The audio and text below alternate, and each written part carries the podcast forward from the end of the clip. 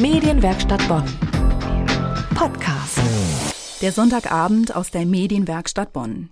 Einhörner sind total im Trend. Egal, ob auf Kindergeburtstagen oder beim Karneval. Irgendwie schaffen sie es, jung und alt zu faszinieren.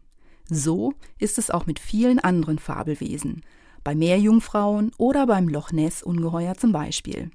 Was Fabelwesen so besonders macht? Damit hat sich die Ausstellungsgruppe vom Kunsthistorischen Institut der Uni Bonn beschäftigt und dazu eine kleine Ausstellung auf die Beine gestellt.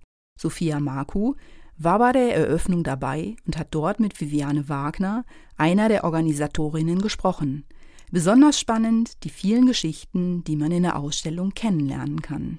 Also es gibt dann zum Beispiel auch das Handbuch des deutschen Aberglaubens, was ähm, ganz verrückt und bizarre Geschichten enthält, zum Beispiel auch Bezüge zu Drachen. Und da wird dann differenziert zwischen normalen Hausdrachen und Flügeldrachen. Der normale Hausdrache kann dann auch in der Nacht zu einem feurigen Kornsack werden oder zu einem Feuerball am Himmel oder hat einen Katzenkopf oder sieht aus wie ein kleines schwarzes Hühnchen.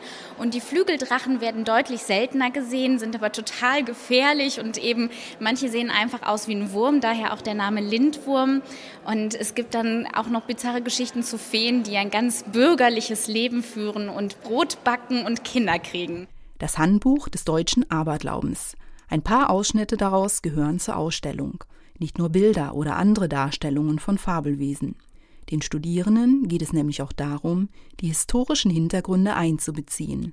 Denn die Sicht der Menschen auf Fabelwesen hat sich stark verändert. Es hat sehr viel mit Volksglauben zu tun, mit vor allem also mit den unteren Ständen, für die das ganz selbstverständlich war, dass es diese Geister eben gibt, dass es Kobolde im Haus gibt, die halt an bestimmten Tagen Unfug treiben, und es gehörte zur Lebensrealität, was heute vielleicht an ganz vielen Stellen unverständlich ist. Aber das muss man im Kontext der Zeit sehen. Und welche von den vielen geheimnisvollen Wesen Sie dort sehen können? Das erfahren Sie nur, wenn Sie vorbeikommen und sich das Projekt der Kunstgeschichtsstudierenden anschauen. Die Fabelwesenausstellung können Sie noch die nächsten zwei Wochen bis zum 9. Februar besuchen und zwar im Paul-Klemen-Museum am Kunsthistorischen Institut direkt im Hauptgebäude. Weitere Infos haben wir für Sie verlinkt unter medienwerkstattbonn.de. Medienwerkstatt Bonn. Mehr Beiträge auf medienwerkstattbonn.de.